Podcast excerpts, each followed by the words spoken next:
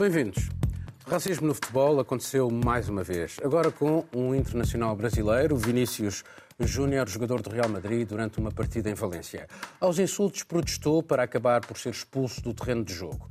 A Justiça Espanhola abriu depois uma investigação aos alegados crimes de ódio e sete pessoas foram detidas. O caso mereceu um repúdio generalizado em Espanha, mas não só. Até Lula da Silva exigiu providências sérias à FIFA e à Liga Espanhola e com os Ministérios da Igualdade dos dois países a reconhecerem que o racismo é estrutural em ambas as sociedades. Foi mais um episódio de um problema que se perdura. Aos gritos racistas vindos das tribunas, as vítimas foram reagindo ao longo dos anos individualmente para denunciar o intolerável. No passado tivemos o caso Marega, mas podíamos falar do de Samuel Eto'o, Thierry Henry, Balotelli ou Raheem Sterling. Uns abandonaram o terreno de jogo, outros ameaçaram fazê-lo, outros ainda atiraram a bola contra as bancadas. A verdade é que parecem não chegar as campanhas e as boas palavras. Mas no limite, ninguém quer suspender um clube das suas competições nacionais ou europeias. Se o fizessem, todos os adeptos acabariam por perceber a gravidade do que está em causa. Como se trata de um jogador brasileiro, vou começar por ti, porque sei que isto também teve um grande impacto no Brasil. Sim, muito, muito grande impacto. E, bom, em primeiro lugar, eu até aproveito aqui para me manifestar e deixar uma grande solidariedade ao Vinícius Júnior e a todos os atletas não é? e pessoas que passam por essa situação.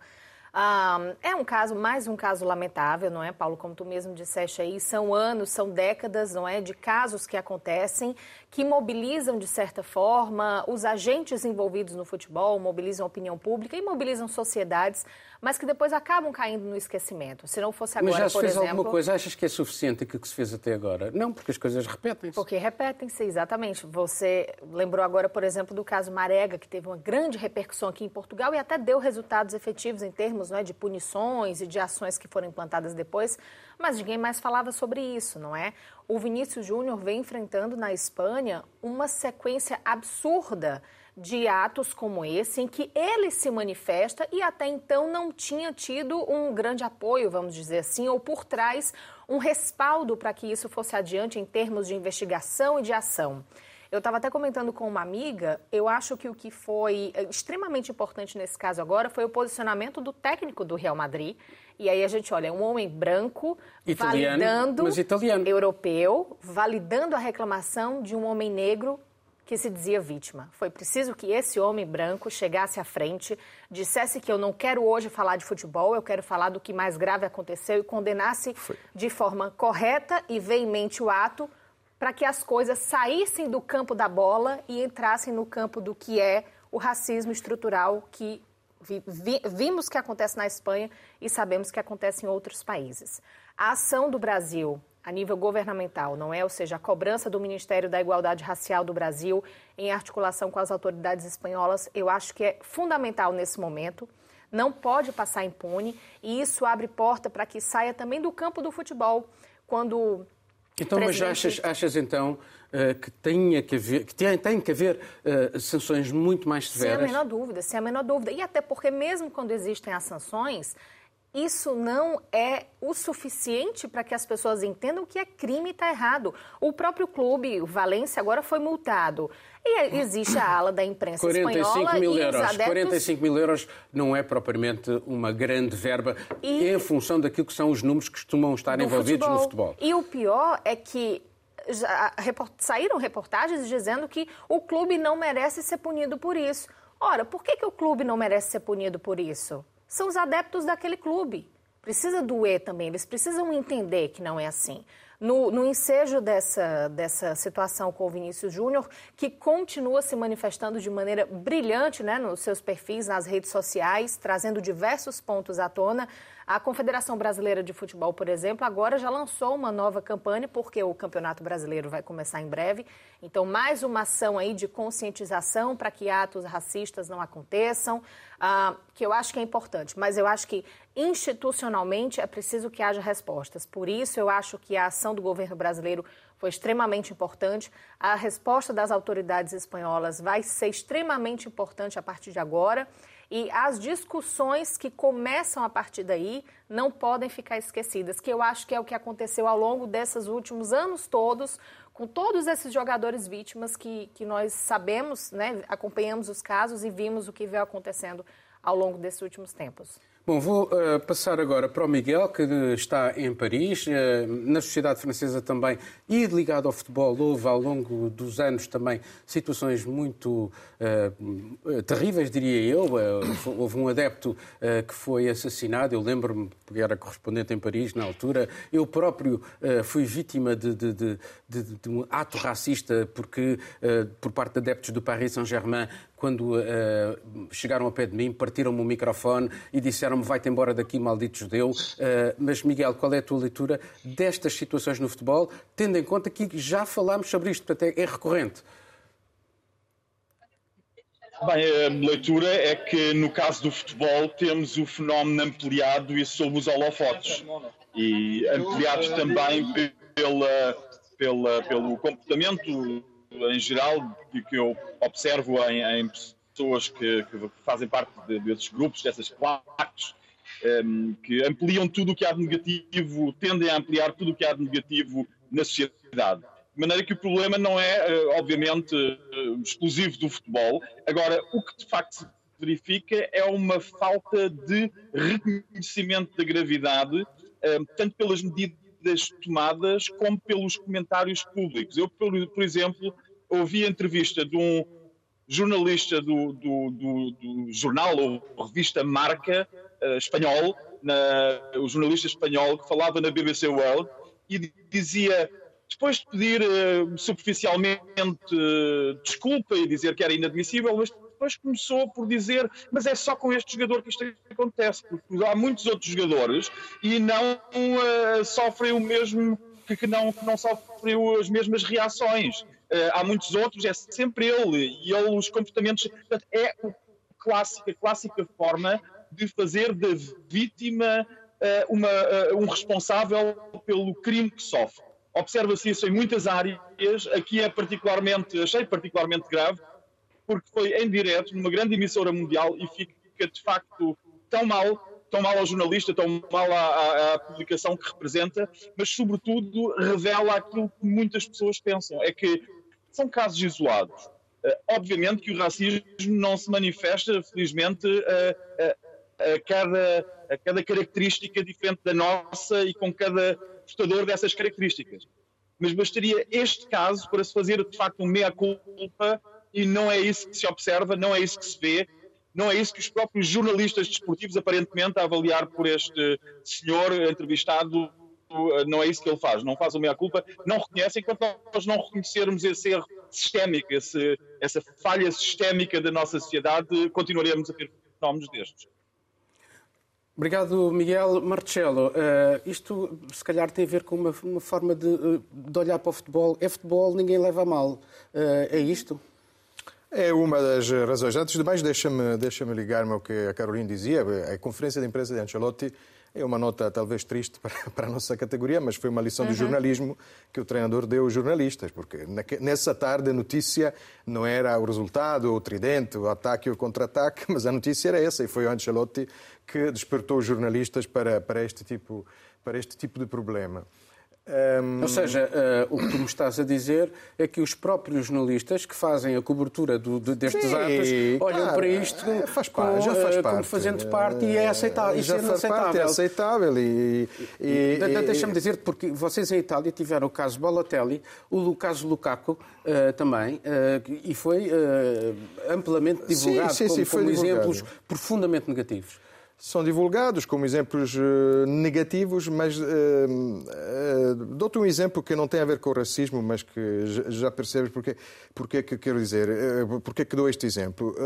O, o, Milan, o AC Milan, perdeu em, em, poucas semanas, em uma semana, perdeu dois jogos importantes. Um na meia final da Liga dos Campeões com o Inter, no derby, e depois perdeu com uma equipa pequena, o Spezia, no campeonato. E aconteceu uma coisa espantosa. Os jogadores foram levados para a tribuna de, de, dos adeptos organizados, a torcida organizada, e levaram um raspanete do, dos adeptos, mais, dos líderes eh, eh, mais, eh, às vezes, mais violentos ou mais agressivos. E o próprio treinador depois justificou, não, foi uma forma para conversar com os adeptos. Ou seja, uma coisa semelhante aqui ligação... no Sporting, lembra sim, sim, assalto? Sim, sim, sim, sim, sim. Foi, foi, um assalto.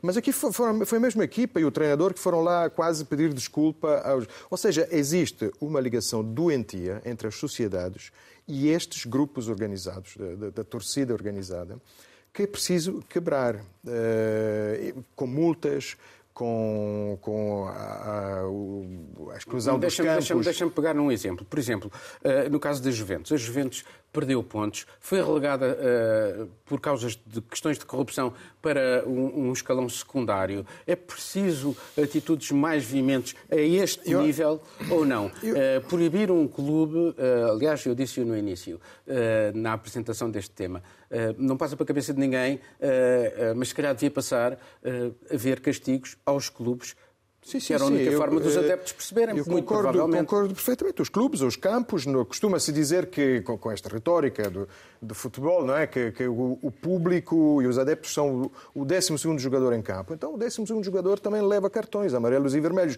Não podemos. Basta, bastaria começar por uma, por uma medida muito simples.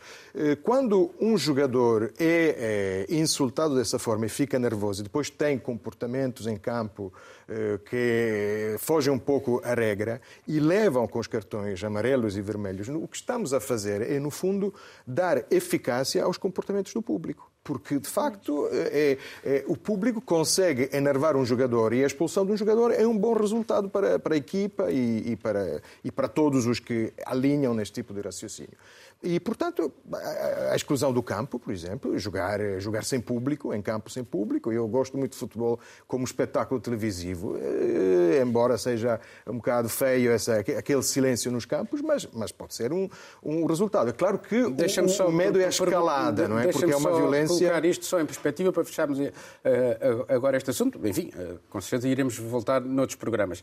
Mas lembras-te, em 2021, uh, durante o Campeonato Europeu, salvo erro, alguns jogadores punham o joelho no chão num sinal contra a discriminação. Sim. E, portanto, gestos destes já tivemos ao longo do tempo. Mas, entretanto, os casos continuam a acontecer. Eu já na altura dizia que não, não, não gostava do gesto, porque precisamente por isso, porque me parecia um ritual. Aliás, eh, enquanto se ajoelhavam, havia gritarias no, das, das bancadas. De protesto, sim. De protesto e de, de racistas que queriam continuar. O que nós vimos em Valência é assustador, porque, precisamente, eu não, não concordo também com a linguagem usada pelos eh, ministérios brasileiro e espanhol sobre racismo estrutural, digamos que é um dialeto que eu compreendo em parte, mas não falo. Racismo estrutural. Incomoda-me que dizer que não existe racismo estrutural seja visto como negacionismo. Eh, nós não estamos na África do Sul dos anos 80, estamos na Europa dos anos 20, onde estes casos são muito frequentes, não são minoritários. Mas existe e o que vimos racismo, em Valência existe, não existe, existe, não é minoritário e não é minoritário. O que nós vimos foi é, bastante arrepiante, porque nem sequer era uma minoria no estádio, era uma grande quantidade de pessoas, e eu fico arrepiado de pensar que podia haver ali pais e mães com os filhos a, a, a fazer uh, o, o, grito do macaco para, para o jogador negro. É uma coisa arrepiante.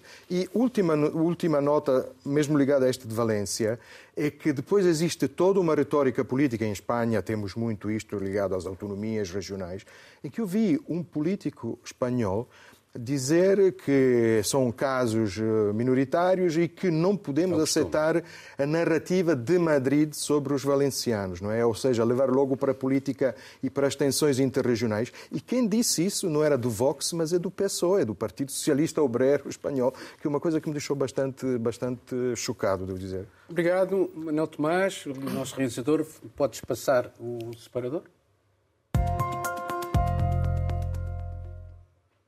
Em França, o Executivo tenta sair da polémica do aumento da idade da reforma, aposta agora numa questão crucial Controvérsia também quanto baste a redução drástica das emissões de CO2 nos próximos anos. Sinal disso, um pequeno passo. A proibição dos voos de curta duração em território nacional, uma estreia à escala planetária. A verdade é que a França começa a equacionar o cenário de aumento da temperatura em 4 graus centígrados até ao final do século. Não andar ao longe se nos mantivermos na atual trajetória e nada for feito. Mas mudar envolve custos e não são poucos. Algo a rondar os 66 mil milhões de euros por ano para se alterarem os transportes, a agricultura, a indústria, adaptar edifícios e setor energético. Isto de acordo com o estudo encomendado pelo próprio Executivo francês. A solução, diz esse mesmo estudo, passa então por um aumento da dívida pública e um imposto temporário sobre os mais ricos. Mas Macron não quer recorrer a mais impostos, a França é já uma campeã nesse domínio, ou sequer aumentar a dívida. Resta saber quem vai então pagar, entre empresas, autoridades locais e agregados familiares, essa necessária mudança. Não foi assim há muito tempo que a crise dos coletes amarelos mostrou o que se deve evitar. Os custos da transição só serão política e socialmente aceitos se forem distribuídos equitativamente. Miguel, aí em Paris, aí em França, como é que está a ser visto isto? Ah, é uma tentativa de Macron de passar ah, a fase de, de controvérsia da questão do aumento da idade da reforma e arranjar outro assunto, ou é de facto algo que pode ser genuíno? Bem, antes de mais, só um breve à parte. Eu tentei há bocado interromper o Marcelo quando ele estava ainda a falar sobre futebol, mas o scouting destas coisas, não consegui.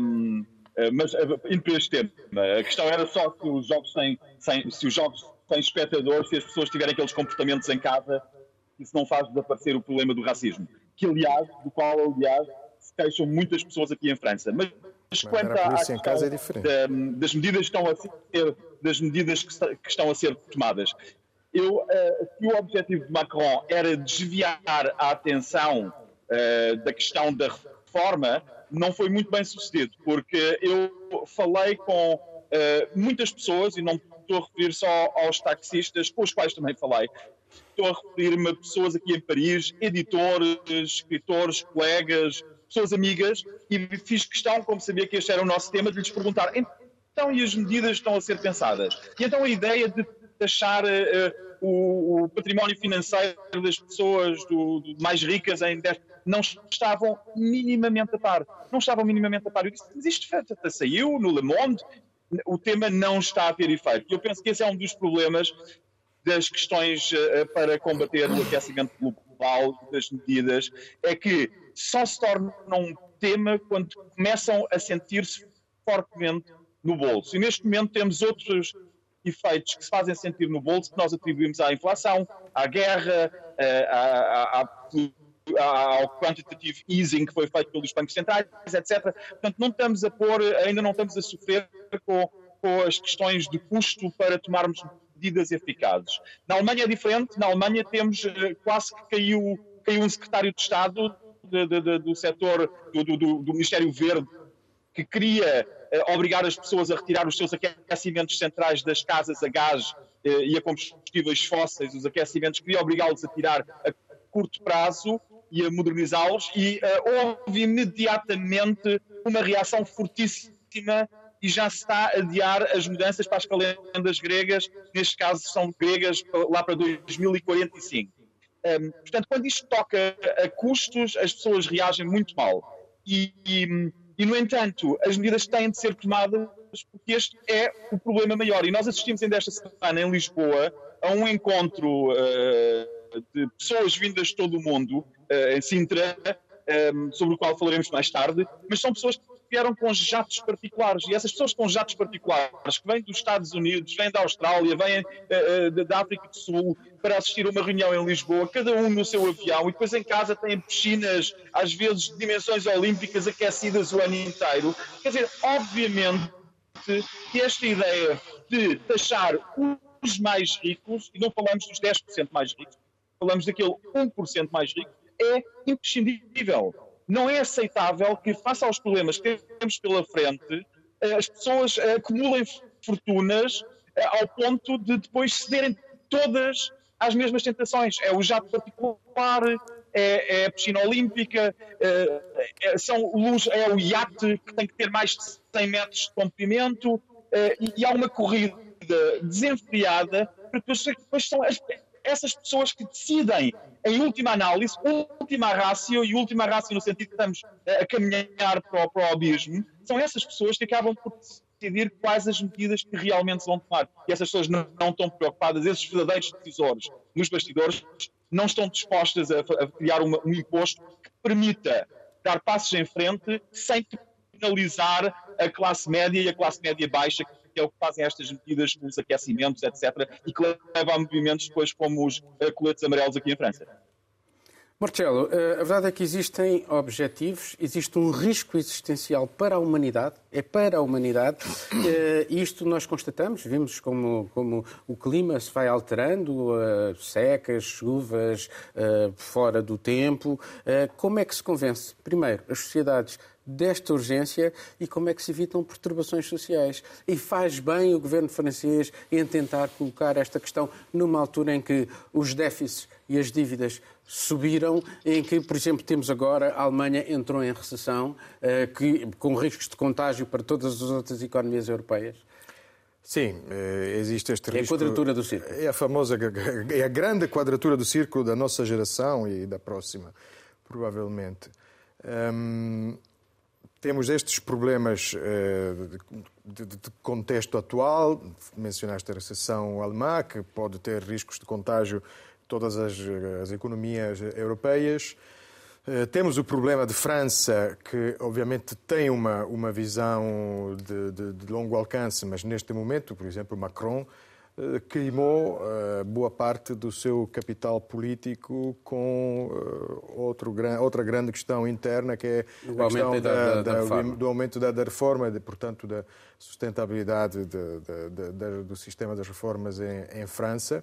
E, e, já com outras tentativas que vinham também de outros governos de esquerda de, de, de, subir os impostos, eu acho, acho muito bem. É, é necessário é, é, reforçar esta, esta ligação, não só, só intergeracional, mas interclassista. Um, uma, um, um, número que eu, eu creio que são uh, cerca de 5 mil milhões, uh, se, se puder taxar esses 10% mais ricos, os 10% mais ricos são cerca de 5 mil milhões. Eles propõem, o estudo propõe que esta medida seja temporária. Temporária, sim. Uh, portanto, provavelmente, se calhar faz algum sentido. Porque já o fizeram no passado, quando, quando, quando a França entrou no euro, uh, houve um, também um imposto uh, que depois foi diluído, foi desaparecendo ao longo do tempo, mas que foi necessário naquela altura para que a França pudesse entrar no euro. Portanto, se calhar, uh, se, euro... se, é possível fazer isto em nome da economia e das finanças, se calhar era conveniente fazer em nome do planeta. A entrada no euro foi,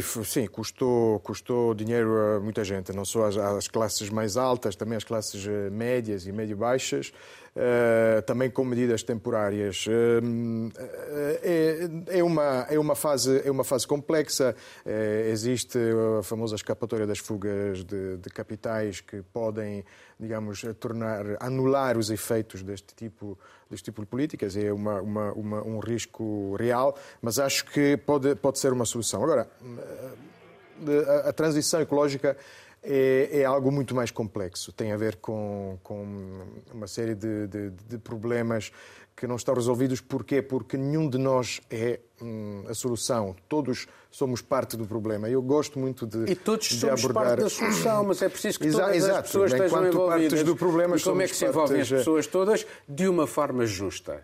Uh, de uma forma justa. O, o, o, problema tem a ver também com, com, com, com o que a transição traz. Nós sabemos que temos imensos problemas com, por exemplo, com, com, com as terras raras, com, uh, em Portugal temos o problema do lítio, que é um grande problema uh, de, de, de, não tem a ver com políticas fiscais, tem a ver com a relação entre, um, entre a política entre entre o governo central e a governação dos, das regiões, dos povos, que, que muitas, dos municípios, que muitas vezes não querem este tipo de explorações.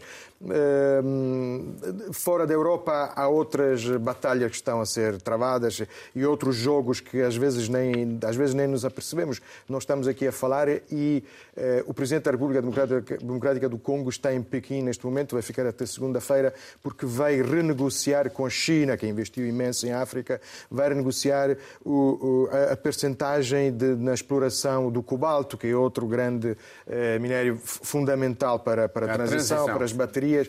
Querem passar de 30% para 70%. Neste momento, 70% é, é da China e 30% só do Estado.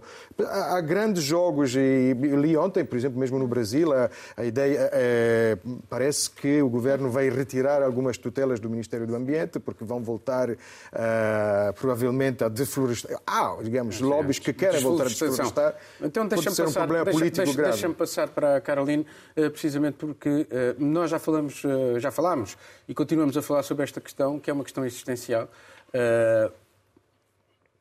Como é que não se, não se está a conseguir levar as pessoas a perceber que isto é de facto muito grave? Tem a ver com este sentimento global de uma sociedade injusta uh, e que era preciso de facto, uh, este esforço que toda a gente vai ter que fazer tem que ser, de facto, mais bem repartido. Tem que ser mais bem repartido e eu acho que. É, a gente já falou sobre isso aqui, né? Eu acho que chegou num ponto em que a, a pessoa simples, nós somos os simples cidadãos de um país, cansamos de ouvir falar do, da necessidade da transição, do que vem por aí de um cenário gravíssimo para o planeta, para o futuro. A gente cansou de ouvir falar nisso. Por quê? Porque, no fundo, a responsabilidade não é dividida de maneira igualitária e cai para cada um de nós agir individualmente ou no nosso pequeno coletivo para tentar fazer alguma coisa. Eu achei muito, muito interessante ouvir do Miguel o que, que as pessoas no seu dia a dia em Paris estão comentando sobre esse plano? Nada.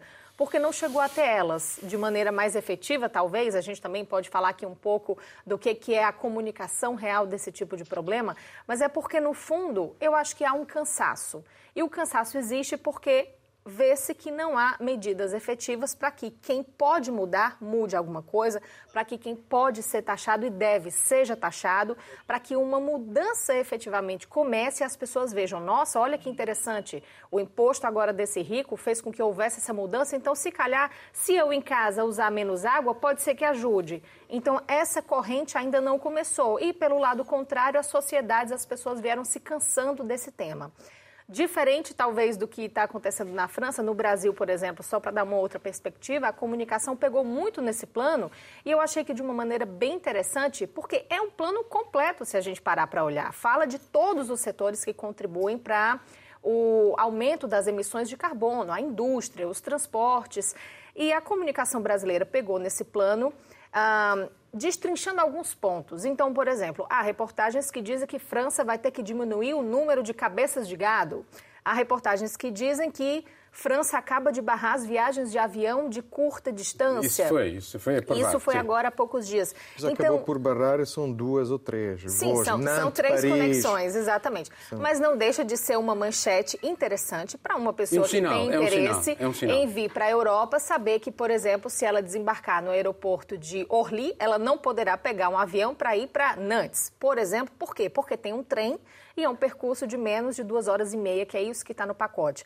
Então, é um plano interessante. Eu acho que, olhando individualmente para cada aspecto, dá até para gerar uma consciência do que é o real impacto de cada uma dessas coisas. Os transportes em França são 30% das emissões de carbono. A agricultura, com a pecuária, a produção de laticínio, são 11% dá para ter um panorama geral, mas de fato a sociedade agora não tem esse interesse. É como na época das Porque eleições. Questão, mas sabes porquê? Porque a questão que não estava neste plano é quem é que paga. Exatamente. É, o... E esse é o risco. Exatamente. É um potencial risco de, de, de, impacto social muito negativo. Uma coisa interessante que o Pisani, o economista, não é responsável ah, pelo ah, plano, falou em entrevista, é interessante ver que ele próprio reconhece que o impacto já a, a, curto prazo seria muito grande, não é, dessa transição e nos próximos 10 anos seria preciso que França fizesse o que não fez nas últimas três décadas, ou seja, fazer em 10 o que não fez em 30. É interessante ele colocar já o reconhecimento desse peso, mas aí como bancar esse peso? As pessoas vão começar a entender a real gravidade da coisa quando alguma medida para bancar esse peso for efetivamente tomada. E aí é que pode se tornar mais complicado. Bom, vamos, Posso vamos... só acrescentar uma coisa, já que fala dos comboios em França. Portugal, neste aspecto, fica a ver navios e comboios a passar. Porque duas horas e meia acho que nem a Coimbra, nem, nem Telheiras Cais do Sodré neste Bom, momento. Vamos passar é. para mais um tema. Ron DeSantis, o mais bem colocado candidato republicano como alternativa a Donald Trump, conseguiu tornar o seu anúncio de candidatura às primárias num ato falhado. A rede social Twitter, onde estava ao lado de Elon Musk, teve um enguiço durante longos 30 minutos, o suficiente para uma avalanche de gozo e sarcasmo online. DeSantis procura seduzir o movimento MAGA, que adora Musk. Ainda assim, o atual governador da Flórida, está muito abaixo nas sondagens relativamente ao ex-presidente, mas quem quer que seja dos restantes cinco opositores internos a Trump, a dificuldade é a mesma: apresentar-se como alternativa a ele, sem alienar a base dos seus seguidores, agora tornados no núcleo duro do partido, e sem entrarem numa competição de insultos com Donald Trump, área onde ele é imbatível.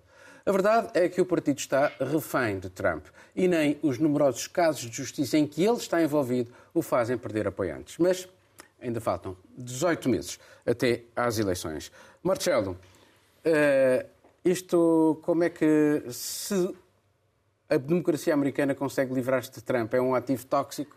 Uh, Deixa-me só colocar isto em perspectiva. Nestas eleições últimas que, que houve para, para, para o Congresso, uh, os candidatos que foram apoiados por Trump, não fizeram um bom resultado. Não fizeram um bom resultado e, e DeSantis foi o único que teve, que teve um, um bom resultado na, na Flórida. Na Flórida. É, daí o hype um pouco à volta dele, porque podia ser o herdeiro de, eh, de Donald Trump. Uh, o que é verdade, o que é certo é que, por um lado, DeSantis representa provavelmente o futuro do trumpismo, o trumpismo sem Trump. Neste momento, como Trump ainda está mais do que presente na cena política americana, existe, digamos, esta interferência eh, que, que, complica as coisas aparentemente para, para, para, para DeSantis neste momento, porque o eleitorado eh, republicano, que é um eleitorado cada vez mais extremista, um partido cada vez mais extremista, eh, ainda continua a preferir o original à cópia. É claro que depois entra. É preciso ver depois os dois, vamos ver ainda muitas faíscas, vão, vão tentar conquistar o eleitorado mais extremista. Não sabemos depois, depois das primárias o que é que vai acontecer, porque eu espero, imagino e sei que existe também um eleitorado mais moderado, até existe um eleitorado eh, tanto republicano como democrático que está farto da polarização americana, até existe este uhum. movimento, cada vez fala-se mais deste movimento que já existia, dos no labels, que, que tentam Sim. evitar, embora o, o, o, possível líder deste movimento seja um democrata muito republicano, que é o Joe Manchin. Mas, mas existe um eleitorado que, escapar, que escapar a, a, digamos, às lógicas partidárias, já tivemos exemplos no passado, é muito, muito difícil. Muito complicado, sobretudo um, com a lei eleitoral americana. Ross Perot, sim, uh, sim, que sim, apesar de ter tido votos significativos, também gastou milhares de milhões, uh, mas, mas, não, é certo não teve. Que depois da primária deixa, deixa passar. conquistar este uh, tipo de eleitorado. Carolina, os republicanos não se arriscam a entrar numa deriva um pouco suicida. Uh, Deixa-me só colocar isto em, duas perspectivas. Porque, em vez de tratarem dos grandes assuntos nacionais, ficam muito presos a questões muito específicas, como, por exemplo, a questão do género, o, o Don't Say Gay, do, do, do, caso de, de, de, de Santis, e, portanto, e a questão do aborto. Uh, por exemplo, esta questão do aborto afasta parte significativa do eleitorado feminino, uh, as de género, muito jovens. E daí a minha pergunta, isto não se arrisca a ser uma deriva um pouco suicida?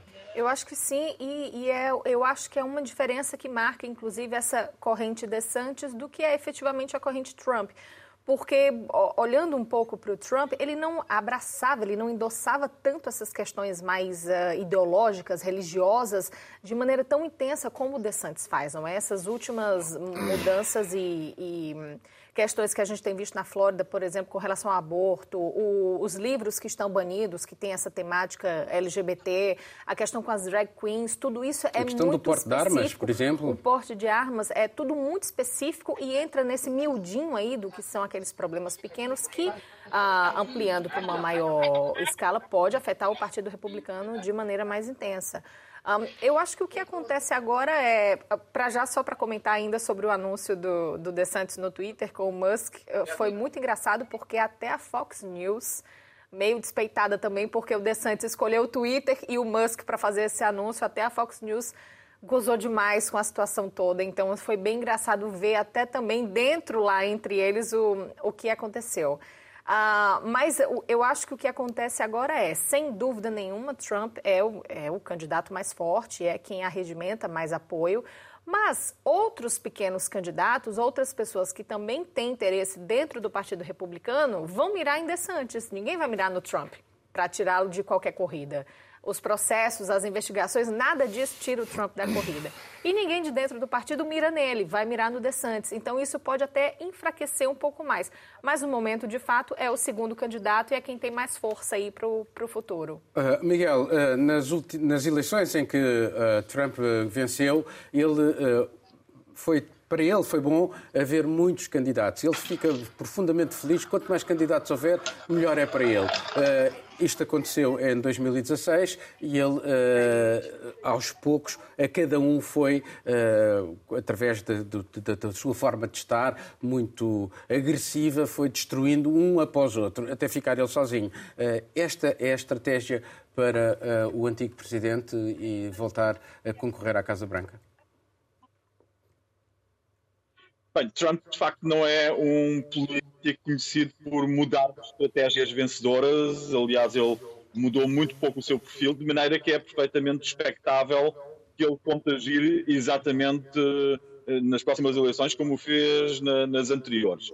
Agora, eu penso é que quando, quando se fala eh, de uma, de uma, do, dos republicanos terem tornado, terem extremado as suas posições de serem ser um partido extremista, eu acho, que, é, eu acho que é mais grave do que isso, porque não se pode falar de extremismo quando aquelas opiniões sobre os temas referidos, do corpo de arma ao aborto, eh, passando pela imigração, quando essas posições estão no centro, já não é extremismo. É quando metade da população vota em candidatos como Donald Trump ou provavelmente também Andy Santos, quando a população quando metade da população vota em candidatos com esse ideário e essa ideologia, estamos de facto a assistir a algo diferente. A questão é a que é que estamos a assistir. Isto é uma cadência de valores? Não, são outros valores. Não são os valores uh, humanistas, não são os valores da tolerância, não são os valores que põem a, a, vida em primeiro lugar e o respeito, por aí fora. São valores pessoas que frequentam uh, igrejas, que fazem leituras uh, literais eh, do Velho Testamento, são valores de, de, de, uma tradição armamentista e belicista. Eu acho que, sobretudo, isto é um grande problema para aquela outra metade que mantém, que, que vota nos democratas. E a política externa é outro assunto. Infelizmente, na política externa, as distinções, para nós, aquilo que nos interessa a nós, são ínfimas.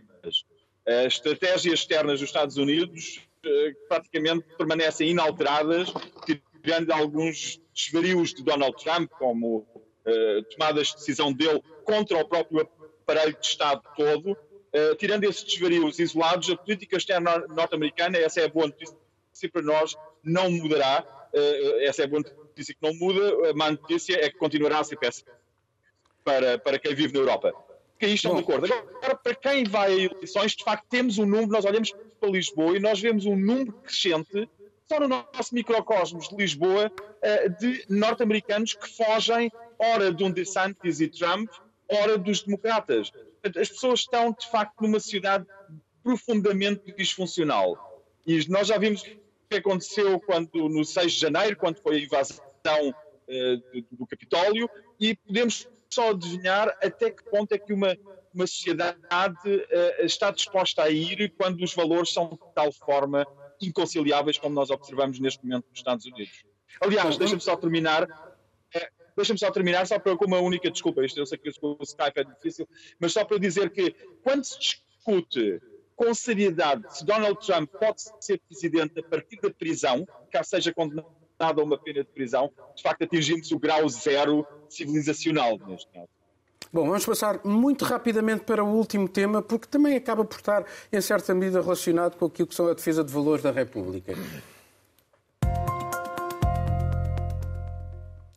Neste caso da República Portuguesa, em Portugal, não bastavam as polémicas em torno da TAP, foi agora exposta à investigação da Polícia Judiciária e do Ministério Público do caso Tutti Frutti, uma teia de interesses opacos, indiciando uma troca de favores e suspeitas de corrupção entre PS e PSD, particularmente em Lisboa, e com dois ministros do atual governo alegadamente envolvidos, ambos já negaram. Revelado na TVI, trata-se de um trabalho de vários anos, sete para ser concreto, com inúmeras escutas telefónicas presumivelmente comprometedoras. Se a investigação é supostamente reveladora de práticas questionáveis por parte de agentes políticos, também é totalmente notória a incapacidade do Ministério Público em deduzir acusações aos suspeitos. Exposta apenas ao Tribunal da Opinião Pública, traz riscos inquestionáveis para a democracia e para as instituições que a representam. Ora bem, Marcelo, sobre este caso, onde se mistura justiça, jornalismo e política, e ter, ser rápido, por favor. Não, muito rápido. Eu acho que já estamos a a, a ir para, para, para, um caminho cada vez mais, entre aspas, mas eu, eu até como italiano posso usar mais italiano, eu estou cada vez mais na Itália do princípio dos anos 90, com estas fugas de informações, e na, na, naquele caso até havia, havia casos graves que eram Uh, investigados pela magistratura aqui e durante há investigações que demoram anos e depois eu continuo a não perceber é, o que é que se passa em muitos de, de, dos inquéritos que temos visto, mas depois há uma, uma vontade enorme de, de continuar, é, de, levar o país para esta autodestruição das suas instituições. E, e, já que começamos por falar em futebol, não, não consigo não lembrar-me de uma cena de um filme do Nandi Moretti em que, que, que, é baseado num jogo de polo aquático, estão numa piscina e durante, durante o intervalo vão todos ver um filme, que é o Doutor Givago, um clássico, e olham para o filme como se fosse um jogo de polo aquático. Gritam para eh, incitar a atriz a virar-se para trás, como se fosse possível mudar um filme. Eu acho que os italianos que olham para Portugal, sobretudo nós que vivemos aqui, estamos como o público desse filme, estamos a gritar: não façam isso, não façam isso, mas o país vai, vai para o báratro eh, como se fosse um filme, como se não desse para, para mudar nada. Miguel, eh, és tu, tenta ser rápido, se faz favor. Ah, bem, isto é uma frase que, infelizmente, programa por programa estamos a repetir com os sucessivos casos e casinhos, como lhes chamam, e que, obviamente, não são exclusivos do partido do governo, obviamente, que são um, um é, é, um cancro que se, como que tem a ver com um fenómeno que não é nem a Ndrangheta, nem a Cosa Nostra, nem a Camorra uh, napolitana, é o Bloco Central Português. E o Bloco Central Português este, este caso tutti frutti, as trocas de favores e, e, e, e medidas concertadas entre o, entre o PS e o PSD um, não são a exceção, eu acho que não surpreendem verdadeiramente ninguém. A questão é quando temos as coisas preto no branco ou em SMS transcritas e confirmamos de facto aquela suspeita que nos acompanha e cada vez que há uma confirmação sem haver depois uma condenação de comportamentos eh, que indiciam corrupção, eh, favorecimento pessoal, gestão danosa e uma série de outros crimes, associação criminosa, eh, se, se as coisas são de facto consertadas. Cada vez que, que, há um caso deste e não há uma condenação, lá temos, e é esta frase que eu queria dizer de início, são mais 20, 30 mil democratas que morrem nas próximas eleições e que hão de votar qualquer outra coisa. Caroline, uh, mas uh, também a verdade é que a Justiça, enfim, uh, sete anos e depois uhum. não deduzir acusação e depois permitir, como não há provavelmente matéria mais do que estas conversas, isto também contribui para a própria Justiça estar a pôr em causa, em certa medida, a democracia. São sete anos e, como tu bem disseste, né, não houve ninguém, inclusive os próprios ministros, né, as respostas são, ah, nunca fui chamado, consultado, constituído arguído, nem nada do gênero. E até né? há um deputado do PSD que diz que há cinco, desde há cinco anos que anda a dizer que está disponível para falar, pra, disponível para, para falar, falar sobre o caso e nada. Então aí a gente tem, pronto, tem duas questões, não é? Tem o que, que é o andamento da justiça em si, se de fato não há matéria, por que, que essa investigação existe, por que, que esse processo existe, ah, não há vontade, talvez, de mexer então, no, no que está envolvido nessa investigação, isso é uma coisa. E depois, agora, a gente também uh, tem que falar da própria questão do que é uh, colocado na opinião pública, não é? A gente estava conversando aqui antes do programa começar. É uma investigação que está rolando aí há sete anos e agora um, uma reportagem expôs alguns elementos que podem ser matéria criminal. Os termos são esses, né? Ah, existem escutas que sim podem caracterizar Mas matéria, matéria criminal. criminal que convinha uh, que, que, as coisas tivessem consequências. O que fica das escutas são os palavrões. É, então é, é, é mais isso também. Agora foi colocado tu não comentou agora, Paulo, mas foi para o Tribunal da Opinião Pública, não é? Sem que haja, de fato, uma investigação com alguma conclusão, sem saber se, como o Miguel disse agora, vai dar em alguma coisa, não é? Ou seja, qual vai ser o desdobramento? Não parece que é esse segmento agora, fica mais, mais do mesmo entre os casos e casinhos que a gente tem acompanhado aqui em Portugal. Bom, eh, hoje eh, não vamos ter tempo para fazer esta ronda final. Vamos terminar este Mundo Sem Muros. Tenha um excelente fim de semana.